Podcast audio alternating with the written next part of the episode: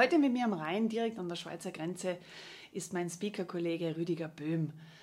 Ähm, er verlor bei einem Verkehrsunfall beide Beine und ist seither wortwörtlich ein Stehaufmännchen sondersgleichen.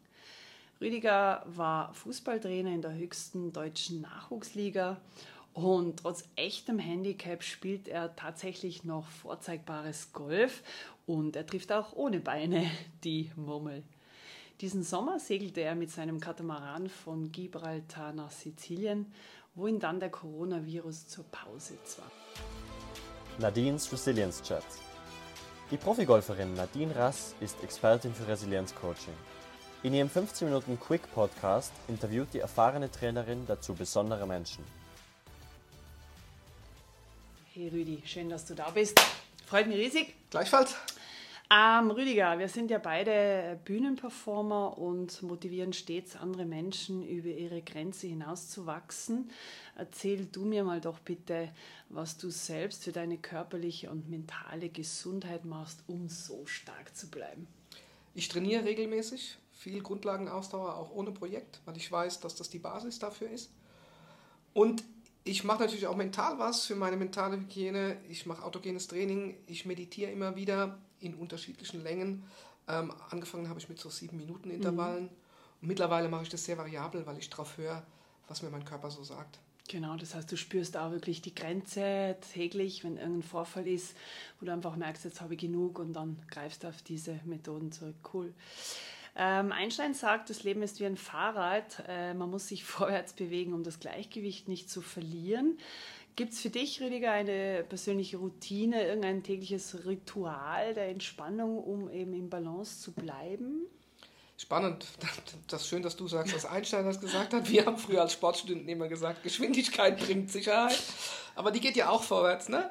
Ähm, ja, natürlich habe ich meine Rituale. Ich achte darauf. Ich merke mittlerweile, wie eben schon gesagt, äh, wenn, wenn viele Leute an mir ziehen und meine Energie weggeht, dann spüre ich das und dann gehe ich ganz bewusst raus, unterbreche meine Tätigkeit, verlasse meinen Schreibtisch, gehe ja. raus, ähm, stelle mich auf den Balkon, atme mal durch, genieße die Landschaft und das hilft. Das sind zwei Minuten, drei Minuten. Genau. Das sind so die kleinen Inseln, Inseln kleinen ja. Oasen. Ja. Mm, Kenne ich gut.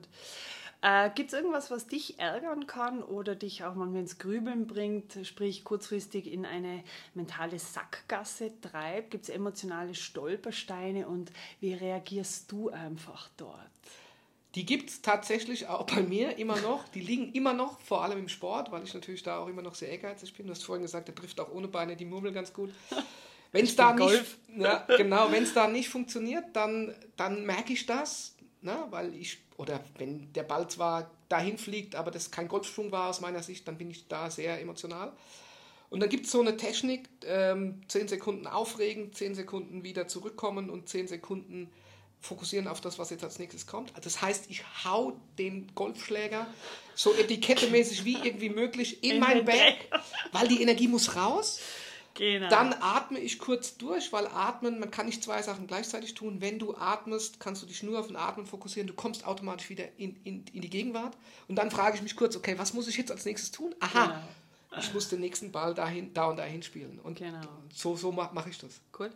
Wo wir eh schon beim nächsten Wort werden, nämlich das Thema Atemtraining. Du sagst es eh schon, denn auch ich habe in meiner Arbeit festgestellt, ähm, dass relativ viele Menschen unterschätzen, wie weit sich durch Atmung und, und tiefes, richtiges Atmen Stress körperlich regulieren lässt. Hast du in deiner schlimmsten Zeit nach deinem Unfall äh, mit Atemtraining positive Erfahrungen gemacht?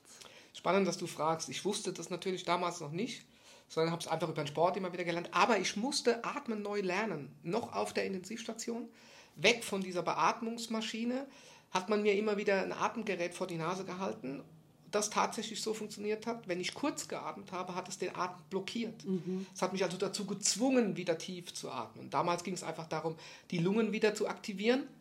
Aber ich weiß natürlich heute, dass Atmung nicht nur gut ist für die Atmung, das bewegt das Zwerchfell, es bewegt die Organe, es massiert ganz sanft die Organe, die darunter liegen. Und wir müssen verbrennen. Und für Verbrennung brauchen wir Sauerstoff. Und genau. tiefe Atmung sorgt ja. einfach dafür, dass wir mit Sauerstoff versorgt werden. Ja, ja. Äh, Rüdiger, wir Sportler sind es ja gewöhnt zu improvisieren. Ähm, wir müssen oft kurzfristige Änderungen, neue Pläne annehmen und dann äh, konzentrierte Performance wieder abliefern. Wie schaffst du es, wenn dich mental, ich muss schon wieder schmunzeln, weil das Wort überrollen ist ja bei dir in einer großen Doppelbedeutung, aber wenn dich mental quasi etwas überrollt, wie schaffst du es, dass du wieder schnell einen klaren Kopf bekommst? Ist tatsächlich so, dass Überrollen. Wo wir gleich bei unserer nächsten Frage ist, das Überrollen, wären, ja. das ist, was mir vor 23 Jahren mit dem LKW passiert ist, ja, aber ich, für mich ist das völlig frei, äh, das Thema es passiert tatsächlich auch mir, dass es Situationen gibt, Corona ist jetzt gerade das Thema für alle, äh, geht ja mir genauso. Gestern gerade wieder hat ein Kunden angerufen, Herr Böhm, wir würden sehr gerne die Veranstaltung mit Ihnen machen. Die Veranstaltung fällt leider aus, mhm. also muss ich auch wieder Geld zum Fenster rausschreiben und finde es nicht cool. Der Punkt ist aber der, und das ist so mein Tipp für alle, wenn du in der Situation dich da reingibst, kommst du nicht mehr raus. Wenn du in der Situation aber dich ganz kurz fragst, okay, kann ich jetzt irgendwas daran ändern? Und wenn die Antwort ja ist, dann warte nicht bis morgen, dann steh auf und änder's jetzt, jetzt sofort, ja, weil dann kannst du gerade die Energie, die da ist, diese Aggressionsenergie, die kannst du umwandeln in Bewegung, kannst es nutzen. Und wenn du erkennst, hey verdammt, ich kann es eh nicht ändern, Corona ist für alle da, so schön wie es klingt, dann, dann überleg dir, willst du den Rest des Tages, die nächsten Tage die Energie verblasen und wegwerfen? Oder wäre es cleverer, das einfach loszulassen. Genau. Und ich habe mittlerweile natürlich auch durch den Unfall sehr gut gelernt, loszulassen. Schnell auch loszulassen, ja. Ja, ja ohne ewig dran zu grübeln. Ja, kenne ich auch gut. Äh, Rüdi gefällt mir ganz gut, weil wir lachen natürlich, wir sind beide sehr humorvoll. Äh, Humor, das wissen wir beide als Coach, als Mentaltrainer, hilft natürlich auch schnell loszulassen, Emotionen loszuwerden. Hast du eine Geschichte für mich, äh, wo du wirklich selber über dich lachen kannst, wo du wirklich mit Humor andere angesteckt hast? Ja, also man sagt mir nach, dass ich sehr humorvoll bin, dass ich sehr gut über mich lachen na, kann. Das Spannende ist ja, wenn man richtig herzlich lacht, atmet man brutal tief. Genau, das nebenbei ja. erwähnt, absolut, genau. ja. Und, aber ich habe da natürlich eine coole Geschichte. Ich habe angefangen, laufen zu lernen mit zwei Prothesen. Und ich hatte am Anfang so ein einfaches Bremsknie. Und ich war ja früher total cool und immer so lässig unterwegs und habe in der Gastronomie gearbeitet. Und wir waren auf dem, im Fußballstadion, Darmstadt 98, mit einem Kollegen und wir waren an so einem Imbissstand und ich habe mir eine Cola und eine Bratwurst geholt. Und als ich da so entlang lief, Richtung Sitzplätze, habe ich drei Mädels gesehen. Und das ist jetzt schon ein paar Jahre her, heute mache ich das nicht mehr, aber damals habe ich den Mädels hinterher geschaut und bin in dem Moment mit meinem Bein hängen geblieben auf dem Boden und bin natürlich total auf die Schnauze gefallen. Hose kaputt, T-Shirt kaputt, Ellbogen aufgeschürft, aber Coca-Cola und Bratwurst völlig unversehrt. Alle drum und ich, ich musste so lachen, weil ich so weil ich es so doof fand. Ne? Der Rüdi wieder guckte wieder irgendwelchen Weibern hinterher und dann haut es ihn auf die Schnauze. Ne? Und der alte Gastronom verschüttet nichts. Und das Schöne war, dadurch, dass ich so gelacht habe, habe ich plötzlich auch allen anderen den Druck rausgenommen. Ne? Absolut, ne? gell? das ist ja der Punkt. Das heißt, du kannst dir selber den Druck nehmen, du nimmst dir selber Druck, erste Gedanken, oh Gott, wie peinlich, eigentlich wollen die Mädels nachschauen, fall dahin, wie peinlich. Und indem man selber lachen kann, merkst du ja, gell, geht der Druck weg und man steckt natürlich, wie du auch äh, sagst, alle anderen damit an. Ja, ja, super cool. Äh, Rüdi, noch eine Frage, Thema Unterbewusstsein. 95 Prozent, äh, sagt man ja, passiert immer unbewusst. Das heißt, noch bevor der Kopf rationelle Informationen bekommt, ähm, hat der Bauch schon die Entscheidung gefällt. Gerade die Denker in den ganzen Office, also wie wir sie gerne nennen, die Office People, sagen, ja, das sind Fakten, evidenzbasiertes Know-how. Es scheint also, als wäre das oft nicht genug. Gibt es bei dir oder deiner Meinung nach das sogenannte Bauchhirn? Und sag mir da ein Beispiel, wo dein Bauchhirn zuletzt reagiert hat. Es gibt definitiv ein Bauchhirn. Spannend, dass du mich fragst. Ich habe vor ein paar Jahren ein Buch geschrieben. Ein Kapitel heißt weniger Kopf, mehr Bauch. Also wir sind in einer Symbiose zwischen unserem Bauchhirn und unserem Kopfhirn. Die meisten haben es nur abgeschaltet. Ja. Weil wir lernen natürlich in der Schule alles mit dem Kopf. Wir sind immer im Kopf. Ähm, und das gibt so eine Indifferenz, also so ein, so ein, Ungleichgewicht. Und das sorgt irgendwann dafür, dass Menschen krank werden. Ja. Äh, ich habe ganz viele Beispiele. Eins ist mir, ist mir sehr bewusst. Ähm, es ging auch wieder mal um einen Vortrag. Ich sollte einen Vortrag machen in, in der Gastronomie, so Dinner meets Motivation. Und bin ähm, drei Tage vorher, ruft er mich an und sagt, also Rüdi, wir haben jetzt nicht das ganze Lokal für dich reserviert, sondern wir haben noch, weil da noch eine Veranstaltung kam, wir haben noch zwei Zehnertische ähm, angenommen. Und ich so, Moment, äh, was heißt das? Ah ja, äh, du bist ja dann da auf dieser Empore, das ist so zwei Treppenstufen erhöht, die können, du kannst da dein Ding machen und die essen da unten. Sag ich, Moment, stopp. Das heißt, während ich rede, klappern die mit dem Geschirr und wer, ich muss leise reden, weil die dann essen und sich gestört fühlen? Oder, ah ja, das macht dir doch nichts aus. Und in dem Moment habe ich gemerkt, dass tief in mir drin eine Stimme zu mir sagt, verdammt nochmal, das, das, ist, das ist Mist, das funktioniert nicht. Und ich wusste, die, die Veranstaltung wäre für mich super gewesen als Werbung, ich habe aber gemerkt, ich kann nicht anderen Leuten predigen, hör auf deinen Bauch und es dann selbst genau, nicht tun. Genau. Und dann habe ich dem gesagt, pass auf, entweder oder. Ja. Ja, was soll ich jetzt machen? Das ist mir egal. Sag den Leuten, was du willst. Sag ihnen, ich bin krank, ist mir total egal.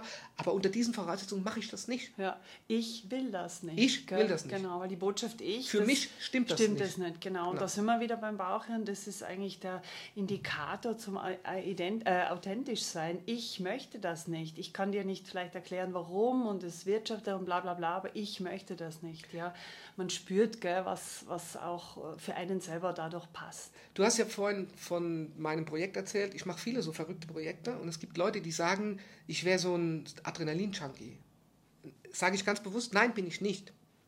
Warum? Weil es geht mir um darum, Dinge zu machen, die Grenzen zu verschieben, aber das immer mit mir abzugleichen. Und wenn es eine Situation gibt, in der mein Bauch zu mir sagt, Rüdi, das ist ja gerade, das fühlt sich nicht richtig an. Mhm. Dann können tausende andere sagen, ja, aber du hast dich jetzt dafür committed genau. und du genau. musst es. Dann ändern wir es. Ja, dann ja, ändern ja, absolut, genau. Und das ist dann nicht sprunghaft und höre ich auch, ah, du bist immer so spontan. Nein, das ist eben genau dann der richtige äh, Grenzpfosten, wenn der Bauch sagt, stopp, Plan ändern, Segelretour, andere Richtung. Genau. Ja, ja kenne ich auch gut, ja. super, ja.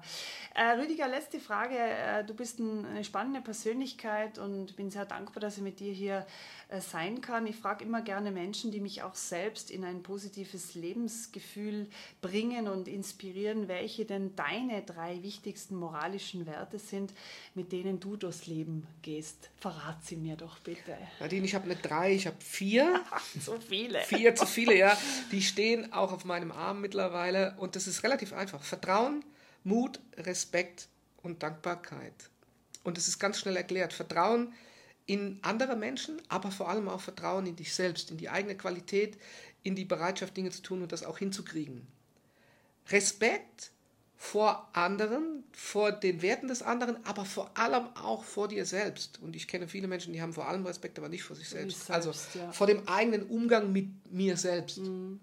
Und ich, aus meiner Sicht kann ich nur respektvoll mit anderen umgehen, wenn ich auch respektvoll mit mir selbst umgehe. Und da gehört es auch dazu, dass ich auf meine innere Stimme höre oder auf mein Bauchhirn.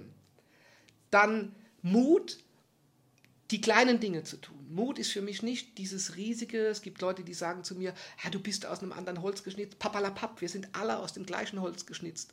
Und großer Mut ist das, was du am Ende siehst. Aber das ist nichts anderes, als jeden Tag die Bereitschaft zu haben, die kleinen Schritte zu gehen, um deinem Ziel, dem, wo du hin willst, ein bisschen näher zu kommen. Und wenn du es mal so siehst, dann ist Mut nichts mehr, nichts Außergewöhnliches mehr. Es gilt, gilt nur, sich immer wieder daran zu erinnern.